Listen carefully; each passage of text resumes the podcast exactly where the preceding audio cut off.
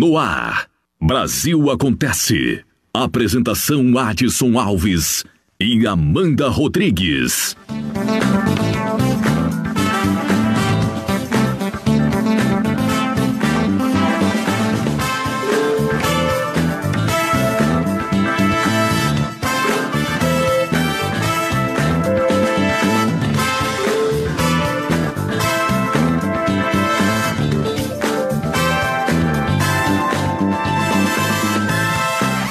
Brasil Acontece.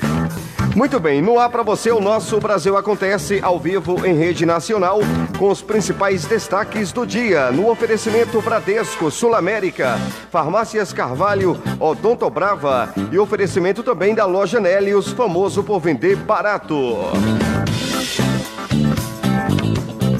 Acesse o nosso site www.estaçãopopnews.com.br e fique por dentro de tudo o que acontece.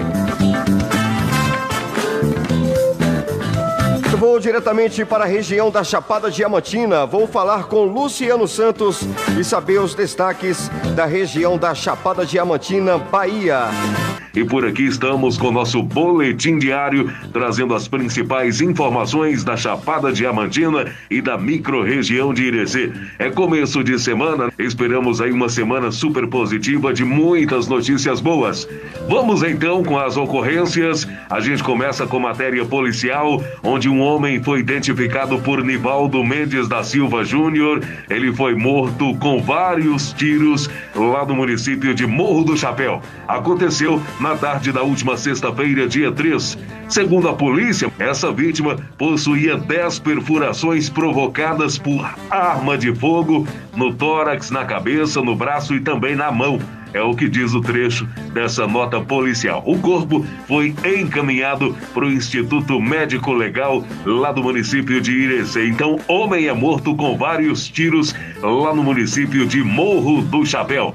Tem mais matéria aqui. Desta vez, a polícia apreendeu 500 quilos de maconha lá no município de Itaguaçu, na Bahia. Essa apreensão aconteceu na quarta-feira, dia 1 e foi realizada por uma equipe de policiais. A droga foi apresentada na delegacia e estava compartilhada em 22 sacos de aproximadamente 22 quilos cada um. Então, polícia apreende 500 quilos de maconha em Itaguaçu da Bahia, aqui na Chapada Diamantina. Polícia recupera motos roubadas e apreende cédulas falsas no município de Ceabra. Então, investigações realizadas pela Delegacia Territorial de Ceabra culminaram na recuperação de duas motocicletas roubadas, além da apreensão de cédulas falsas, e essa operação aconteceu na quinta-feira, dia 2. Um homem suspeito de integrar o grupo criminoso envolvido com a utilização desse dinheiro falso, ele foi preso em flagrante e encaminhado para a unidade policial, onde permanece à disposição da justiça. De acordo com as equipes, as motocicletas haviam sido roubadas em Souto Soares, enquanto outra estava com os sinais identificadores adulterados. Os veículos devem passar por perícia. Então, essas são as ocorrências registradas pela polícia nas últimas 24 horas. Polícia apreende 500 quilos de maconha. Polícia recupera motos e apreende cédulas falsas em Ceabra. E também, homem é morto com vários tiros lá no município de Morro do Chapéu. Vamos falar de economia, o povo plantando maconha. Enquanto isso, a região de Irecê está na colheita do milho. Né? Então a colheita do milho na região de Irecê já começou e a expectativa é que sejam colhida, ou colhidas um milhão de sacas. Esse um milhão de sacas representa 80% a mais em relação ao ano passado. Então, com a promessa de ser a maior colheita de milho dos últimos anos, agricultores e agricultoras familiares começaram a colheita de milho no mês passado e segue até o mês de agosto. Então essa é uma boa notícia da microrregião de Irecê, do município de Irecê, que já começou então a colheita do milho. Quando fala em colheita, é melhoria na economia, é melhoria em todos os segmentos. Amanhã estaremos de volta com mais um boletim diário e trazendo as informações sobre a Covid-19. Um abraço. Luciano Santos. Tá aí, grande Luciano Santos volta às 10 da noite no Cidade Romance. E a gente continua com o Brasil Acontece as principais notícias do dia para você. Estamos ao vivo em rede nacional através da Estação Pop News Salvador, Estação Pop Barreiras e Vitória da Conquista.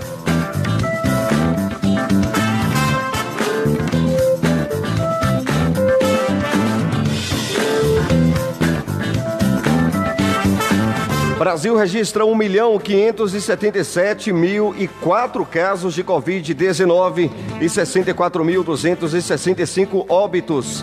O destaque é de Lana Cristina. O Brasil registrou mais de um milhão e meio de casos de Covid-19, segundo o boletim oficial do Ministério da Saúde, com dados atualizados na tarde desse sábado. São exatamente 1 milhão 577 mil e quatro casos.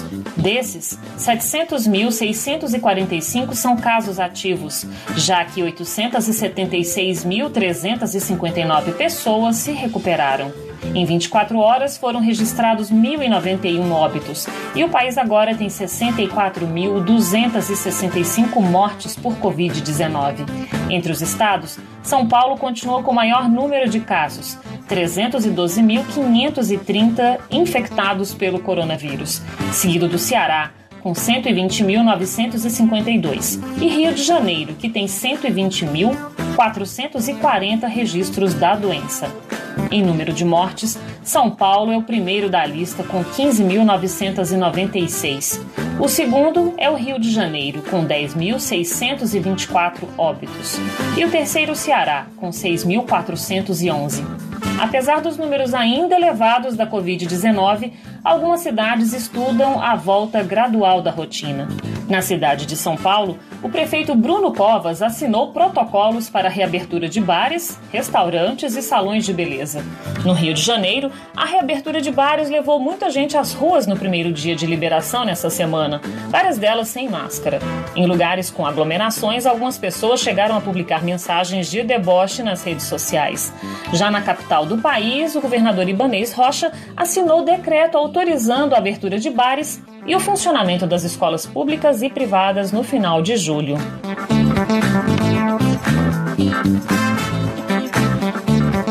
Muito bem, você está ouvindo o Brasil Acontece pela rede Estação Pop com os principais destaques do dia. Estamos também ao vivo no Facebook, na nossa live Estação Pop News. Pode buscar e acompanhar, fique por dentro. Acesse www.estaçãopopnews.com.br E lembrando que essa live do Facebook, é, ela vai parar no final aí no nosso canal no YouTube Estação Pop News, no nosso podcast Estação Pop News. Eu recomendo o Spotify e também no YouTube, em todas as nossas redes sociais.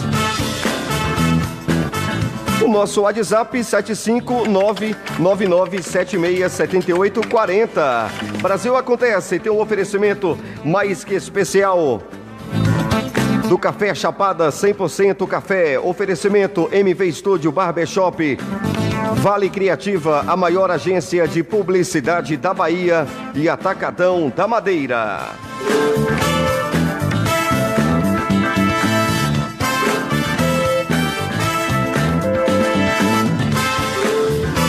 Anvisa autoriza testes clínicos de vacina contra a Covid-19 desenvolvida pelo Butantan. Fala Lucas por Deus Leon. A Anvisa autorizou a realização de testes clínicos de uma nova pesquisa de vacina contra o coronavírus no Brasil. Serão feitos testes em 9 mil pessoas nos estados de São Paulo, Rio Grande do Sul, Minas Gerais, Paraná e Distrito Federal. A pesquisa da vacina é desenvolvida por um laboratório chinês em parceria com o Instituto Butantan de São Paulo. A autorização é para a fase 3 dos testes clínicos, que é a última fase para testes em humanos, quando o medicamento é aplicado em uma grande quantidade de pessoas. A vacina que será testada é feita a partir do vírus inativado, e o recrutamento dos voluntários é de responsabilidade dos centros que conduzem a pesquisa.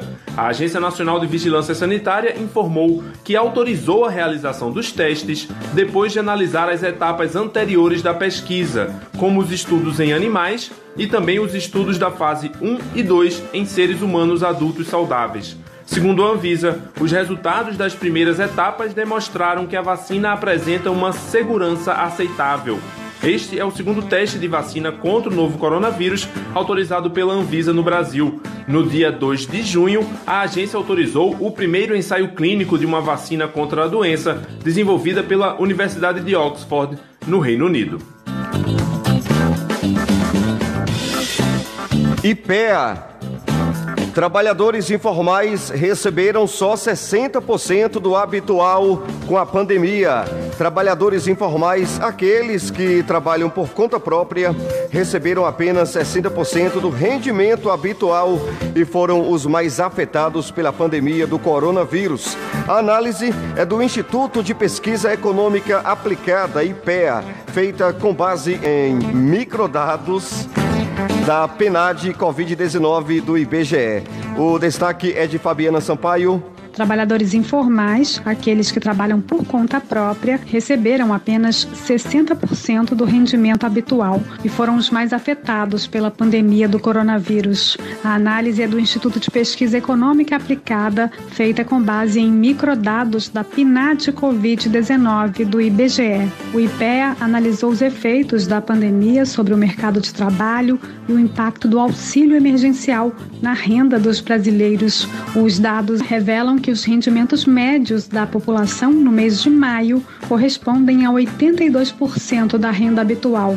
Os trabalhadores formais foram os menos atingidos. No setor privado, os empregados com carteira assinada receberam 92% do habitual, contra 76% no caso dos trabalhadores sem registro. Já funcionários públicos contratados pela CLT receberam 96% do habitual, enquanto militares e estatutários obtiveram 98%.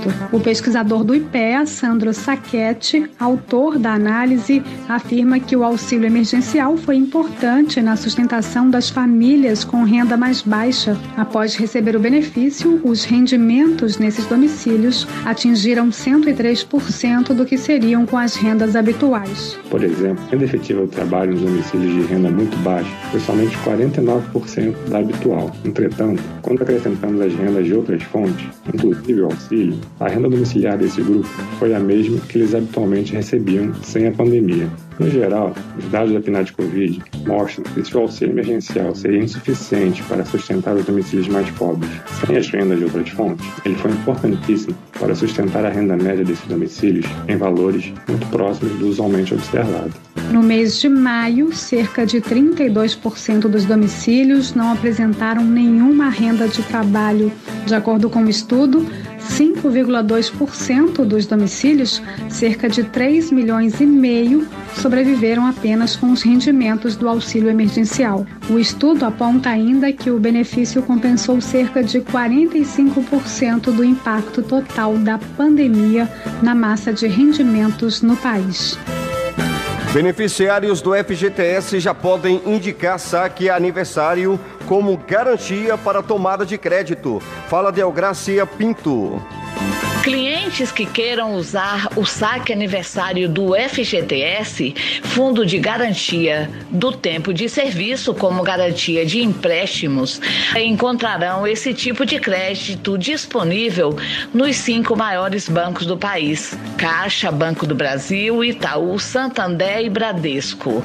Apesar de, desde o último dia 26, todos os bancos estarem autorizados a operar a linha de crédito, essas muitas instituições financeiras ainda estão se preparando para lançar o produto no mercado. Segundo o Ministério da Economia, pelo aplicativo do FGTS desenvolvido pela Caixa, os trabalhadores já podem manifestar o interesse na contratação de operação de crédito e indicar a instituição financeira de interesse. Em nota, o Ministério declarou também acreditar que haverá interesse em oferecer e contratar produtos com base na garantia do saque aniversário, especialmente pela segurança que o uso do recurso sob o FGTS oferece à operação.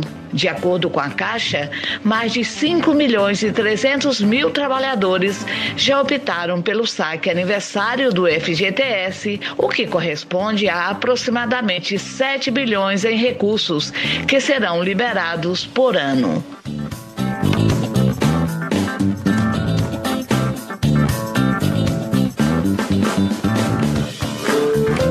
Brasil Acontece.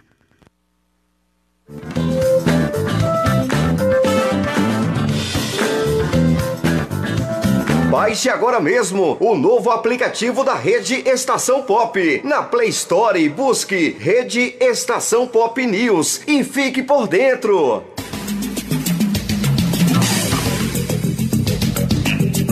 Estação Pop News. Departamento Comercial 759-9902-1190. Nosso WhatsApp é o 759-9976-7840. Rede Estação Pop News.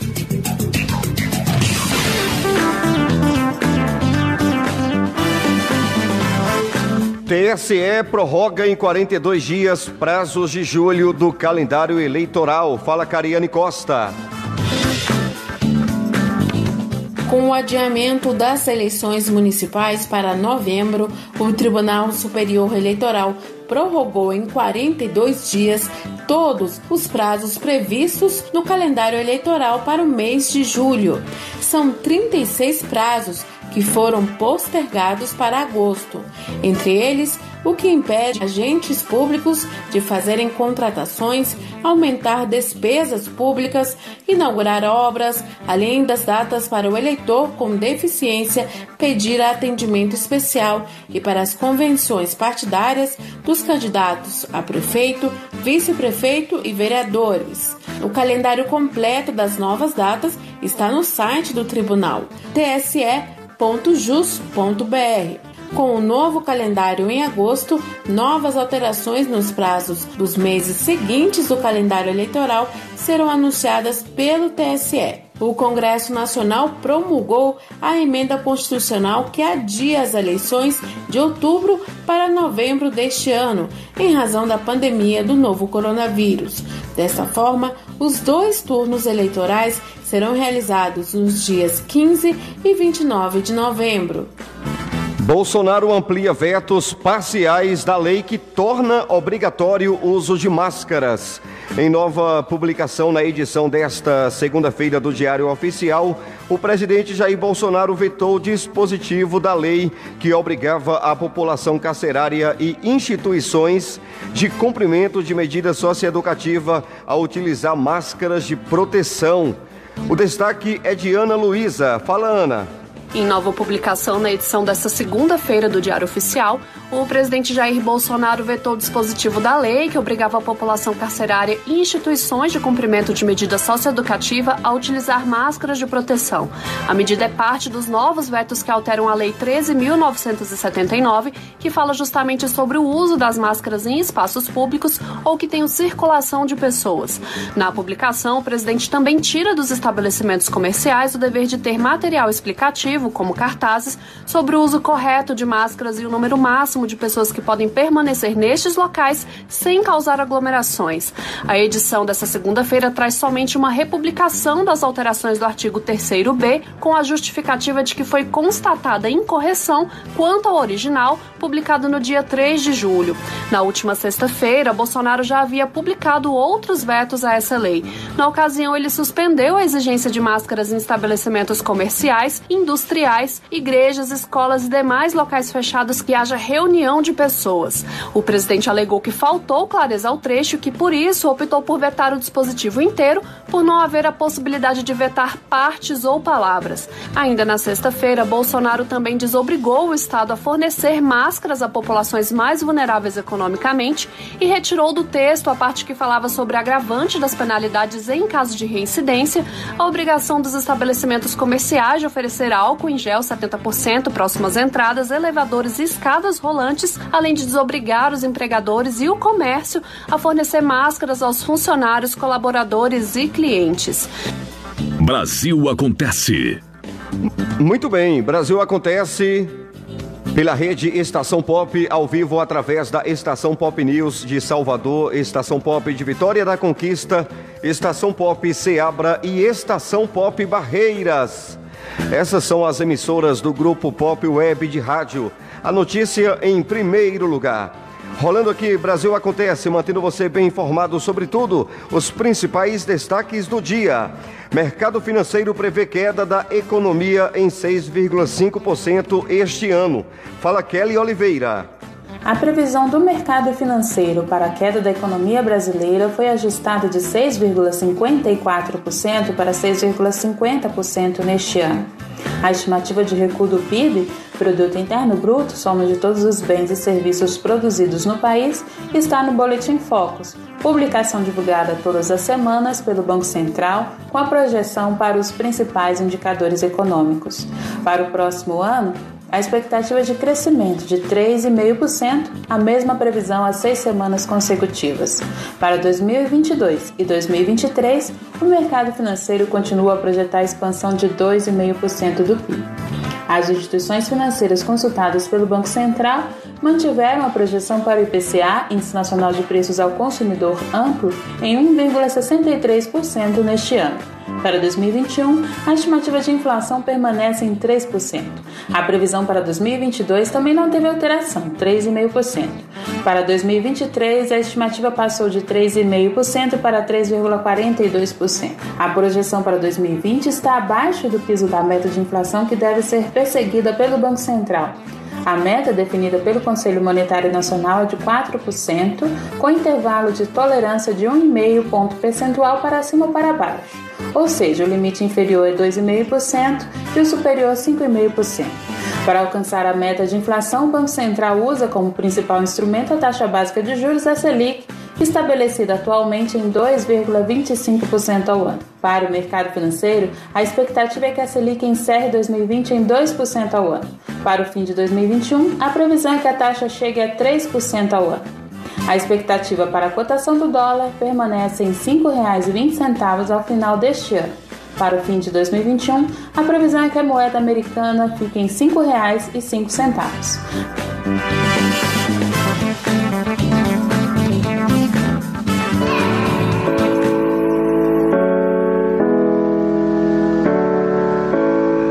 Brasil acontece. Informação. Entretenimento na dose certa. Apresentação: Adson Alves.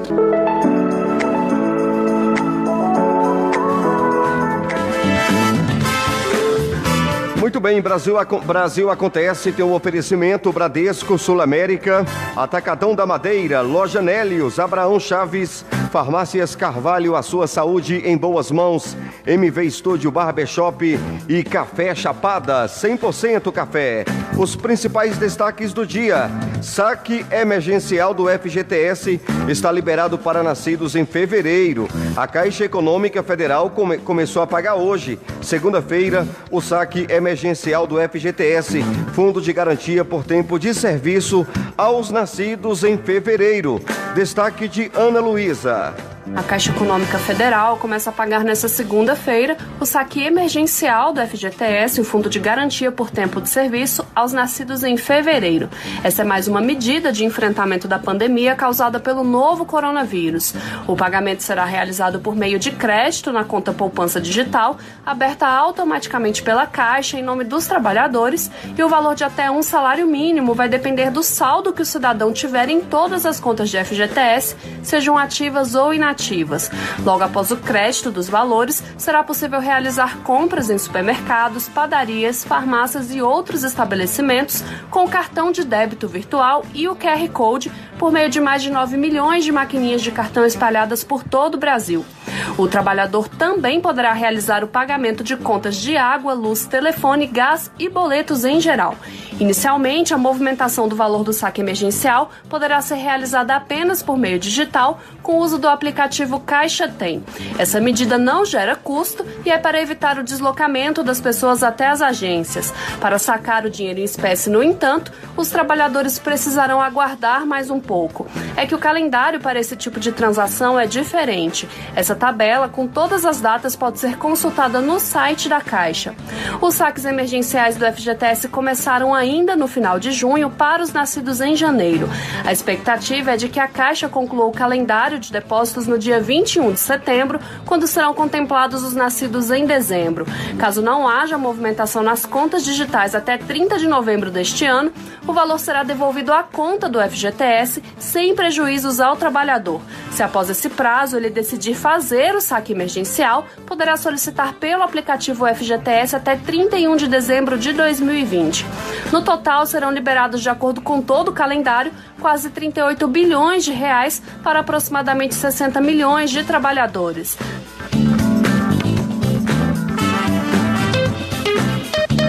Horário de Brasília, 19 horas 32 minutos. No Brasil acontece. No final, vira o podcast. Vá no seu agregador de podcast preferido e busque Estação Pop News. E lá tem todos os nossos podcasts.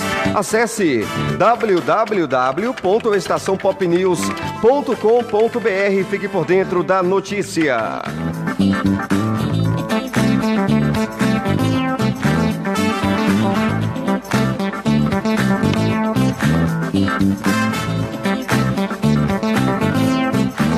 Muito bem, vamos para um pequeno intervalo comercial e voltamos já já com muito mais notícias no nosso Brasil Acontece. É rápido.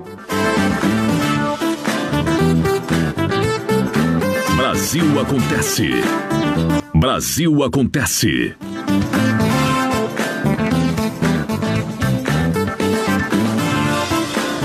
Voltamos no Brasil Acontece. Os principais destaques do dia no oferecimento Bradesco Sul América, Atacadão da Madeira, Abraão Chaves, Farmácias Carvalho, a sua saúde em boas mãos, Odonto Brava, Café Chapada e MV Estúdio Barbershop.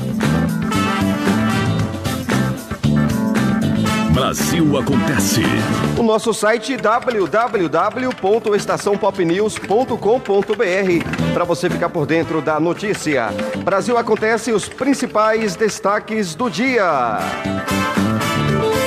Retomada as atividades escolares no Brasil está na pauta da Câmara dos Deputados. Quem conta os detalhes para a gente é Ana Lúcia.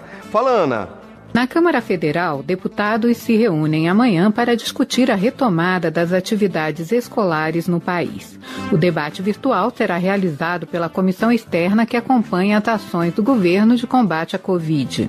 Alguns estados já anunciaram a retomada presencial das aulas em escolas públicas e particulares. No Distrito Federal, o retorno de aulas presenciais já tem data marcada, a partir do dia 27 de julho. Já no plenário, deputados devem concluir a votação da medida provisória que suspende a obrigatoriedade de escolas e universidades cumprirem a quantidade mínima de dias letivos neste ano em razão da pandemia. Outra medida provisória é relacionada ao setor aéreo e trata de questões como o reembolso e a remarcação de passagens de voos cancelados durante a pandemia, ajuda financeira ao setor aeronáutico e aeroportuário, pagamento da tarifa de conexão pelo passageiro e o fim do adicional de embarque internacional. Outros 10 projetos de lei pautados tratam de diversos temas relacionados às consequências da pandemia causada pelo novo coronavírus. No Senado, os parlamentares retomam a votação do projeto que estende o prazo de receitas médicas enquanto durar o estado de calamidade pública. A medida provisória que prevê crédito para pequenas e médias empresas pagarem salários também deve entrar na lista de votações dos senadores. Outra MP já aprovada pela Câmara e que tem chance de ser incluída na pauta do Senado é a que torna possível aos bancos com investimentos no exterior diminuírem a proteção cambial usada para compensar prejuízos com a variação do dólar. Muito bem. Brasil acontece com os principais destaques do dia.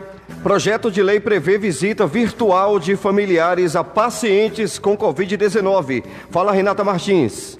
O risco de contaminação pelo coronavírus mudou a rotina dos hospitais e impactou na relação entre o doente e a família. As visitas a pacientes com Covid-19 não são permitidas. Há casos de pais, filhos, casais que, após a entrada do ente querido no hospital, não voltam a encontrá-lo. Lúcida e consciente, Maria Albani, de 93 anos, deu entrada em um hospital particular de Recife. Não sairia mais de lá com vida. A filha, a jornalista Silvana Barros, passou três dias sem nenhuma notícia da mãe, que a esta hora estava entubada. Depois de estabelecer contato com os médicos da UTI, foi avisada da gravidade e a possibilidade iminente da morte da mãe. A partir daí, passou a travar outra luta, a de ver e se despedir. O pedido foi negado. Silvana ameaçou procurar a justiça, fez relato nas redes sociais, reclamação na ouvidoria do hospital, para enfim ter seu pedido atendido. Ela relata a experiência e desabafa que é necessário ter apenas humanidade para possibilitar essas despedidas. Não é que a pessoa morreu de repente, ela some, ela desaparece e depois a única coisa que você vê é um caixão fechado. E isso provoca para a saúde mental de qualquer pessoa danos muito, muito graves. Eu tive, eu consegui. A primeira ligação eu falei durante cinco minutos. A segunda e última eu vi minha mãe Há 36 horas depois ali ela faleceria e eu falei tudo o que eu queria. Ainda em luto, Silvana Barros criou um abaixo assinado para pedir a aprovação do projeto de lei que garante a todos o direito à visita virtual através de videochamada de familiares aos pacientes com Covid-19 ou outras doenças infecto-contagiosas. O projeto de lei de autoria do deputado federal Célio Studart, do PV do Ceará, tramita na Câmara dos Deputados. A iniciativa foi sugerida pela própria jornalista ao parlamentar. Alguns estados, como Pernambuco e Ceará, já adotam o sistema de videoconferência entre pacientes internados com o novo coronavírus e seus familiares nos hospitais públicos. Silvana ressalta que a humanização no trato com paciente e família já tem iniciativas em vários lugares do país. Acabou eh, gerando ondas de compaixão e em muitas cidades isto foi adotado. Cidade de Campinas tem um PL sobre isso, estado do Ceará também, Manaus e em muitos hospitais no sul do país, mesmo sem as leis, e em São Paulo, eles já estão fazendo esse tipo de coisa, seja por iniciativa da, dos enfermeiros, das enfermeiras, dos médicos ou mesmo do próprio hospital. O abaixo assinado online, sugerido por Silvana, está hospedado na plataforma change.org e já reúne quase 120 mil assinaturas em todo o Brasil.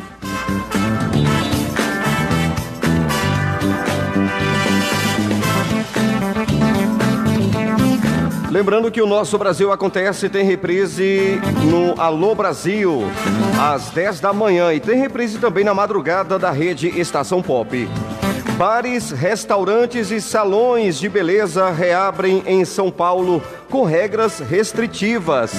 Hoje, segunda-feira, bares, restaurantes e salões de beleza voltaram a funcionar na cidade de São Paulo, mas precisaram obedecer os protocolos de reabertura assinados pelos empresários e pelo prefeito Bruno Covas no último sábado, dia 4. O destaque é de Nelson Lim. Nesta segunda-feira, bares, restaurantes e salões de beleza voltaram a funcionar na cidade de São Paulo, mas precisam obedecer os protocolos de reabertura assinados pelos empresários e pelo prefeito Bruno Covas no último sábado. De acordo com as novas regras, os bares e restaurantes só podem funcionar 6 horas por dia, com apenas 40% de sua capacidade. Além disso, não é permitido atender a grupo de mais de 6 pessoas, as mesas precisam ter uma distância maior que 2 metros entre elas e não é permitida a abertura de mesas e cadeiras nas calçadas. Apesar de ter autorização para reabrir nesta semana, Alexandre Félix, colaborador de um restaurante vegano na zona sul de São Paulo, diz que não vai reabrir o salão, vai manter o sistema de entregas e de retirada na porta do restaurante. E embora o, governo né, e a prefeitura tenham esse plano de reabertura, nós não nos sentimos seguros para reabrir. Né? Nós acreditamos que não é o momento, é, os dados falam por si. Né? E, e também tem outro agravante aqui, a gente está em pleno inverno, né? Que é quando o contágio da, da, desses, de doenças respiratórias é, é muito maior, né? Já nos salões de beleza, o atendimento ao público deve ser feito exclusivamente por meio de agendamento para evitar filas de espera e também de maneira individualizada. Além disso, a distância entre as pessoas dentro do local deve ser de um metro e meio. Os funcionários precisam estar de luvas, escudos faciais e máscaras no serviço de corte de cabelo e depilação. São estas medidas que o cabeleireiro Frederico Ferreira, que trabalha em um salão de beleza localizado na zona oeste de São Paulo, vai tomar a partir de agora. Durante a fase mais restritiva da pandemia, Frederico estava indo na casa de clientes para prestar seus serviços e informa que tanto ele como seus colegas tiveram que fazer um curso sobre as novas medidas para reabrir o salão. Ele diz que, mesmo com a reabertura, acredita que não vai conseguir manter a renda que tinha antes da pandemia. Porém, não o suficiente para a gente manter a nossa renda 100%, manter retornar do jeito que a gente trabalhava antes da pandemia. Então é bem precoce dizer que se vai voltar bem ou não, se vai melhorar ou não, pois é tudo muito novo. De acordo com o boletim da Secretaria Municipal da Saúde, a taxa de ocupação de UTIs está em 69%. A capital tem cerca de 170 mil casos registrados e mais de 7.600 mortes pelo novo coronavírus. Muito bem, de São Paulo, vamos para o Rio de Janeiro. No Rio de Janeiro, mais de 50 bares são multados por descumprirem regras de distanciamento social. Destaque de Raquel Júnior. Em quatro dias de funcionamento após a flexibilização das medidas de isolamento social, 56 bares e restaurantes da cidade do Rio de Janeiro foram multados e cinco interditados por falta de higiene, funcionamento irregular e aglomeração. O balanço é da Subsecretaria de Vigilância Sanitária, que coordenou os trabalhos de fiscalização desde que esses estabelecimentos foram liberados na última quinta-feira.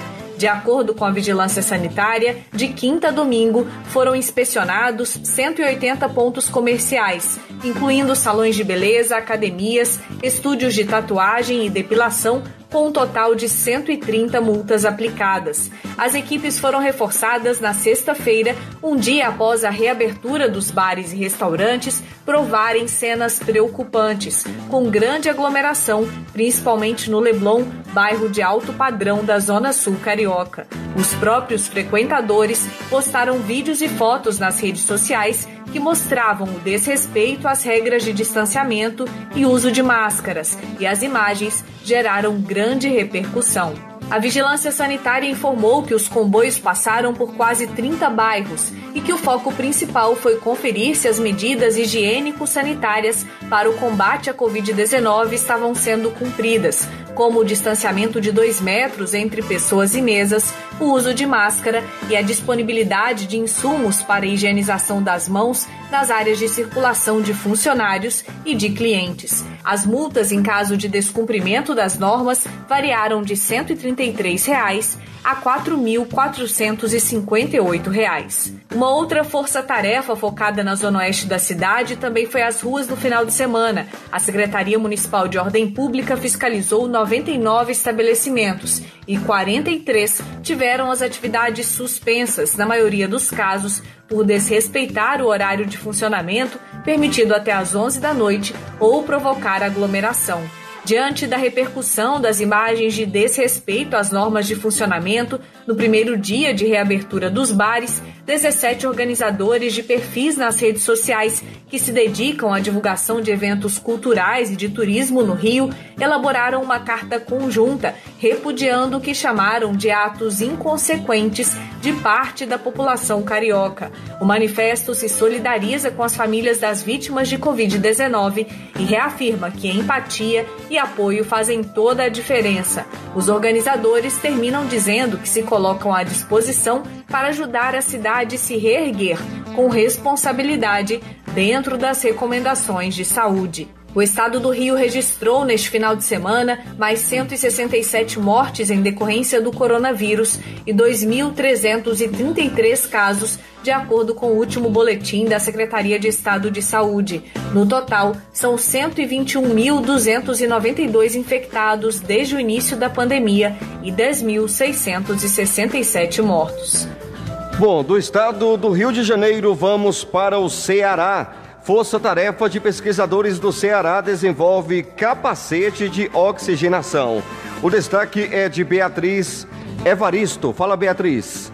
Entre os sintomas mais característicos da Covid-19 está a dificuldade de respirar, a sensação de que perdeu o fôlego. Nesses casos, pode ser necessário suporte de oxigênio. Para atender a alta demanda de equipamentos de respiração assistida, uma força-tarefa de pesquisadores de diferentes instituições do Ceará desenvolveu um capacete de oxigenação.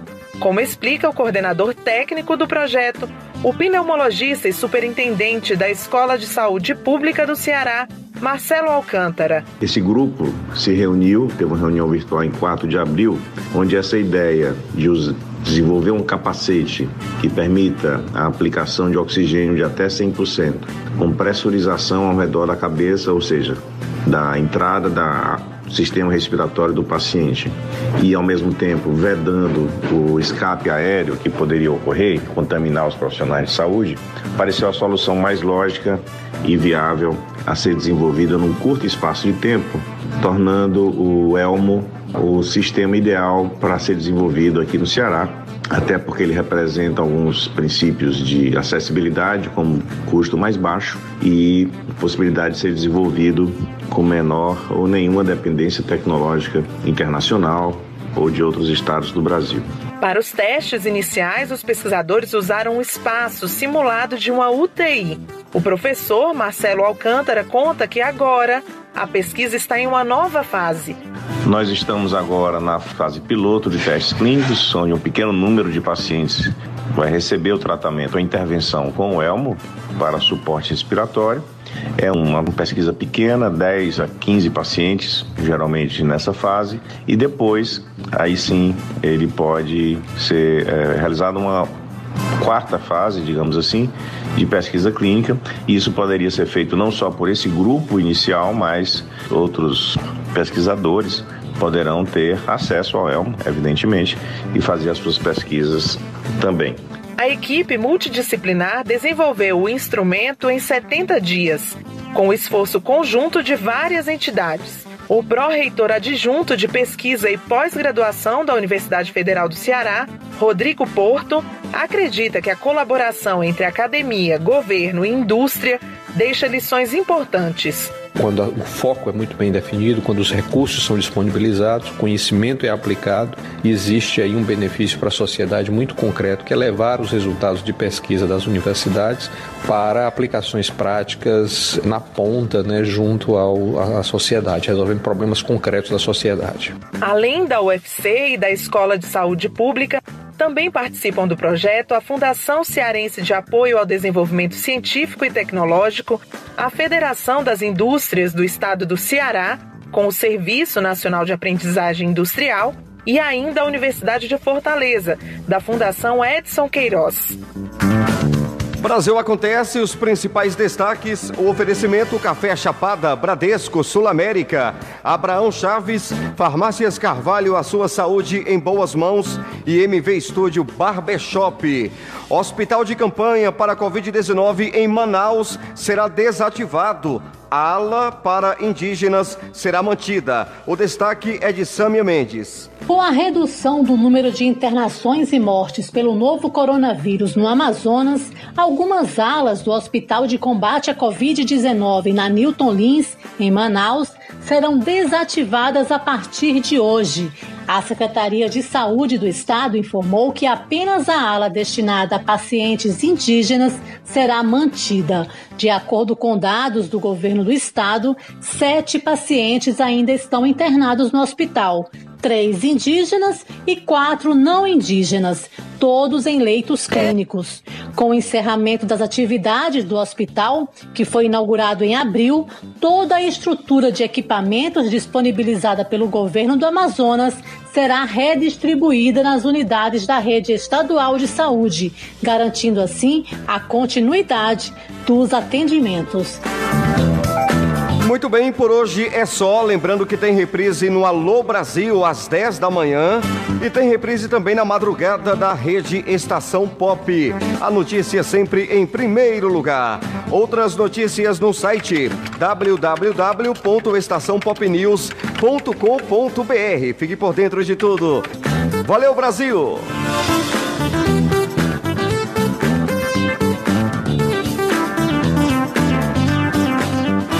Brasil Acontece.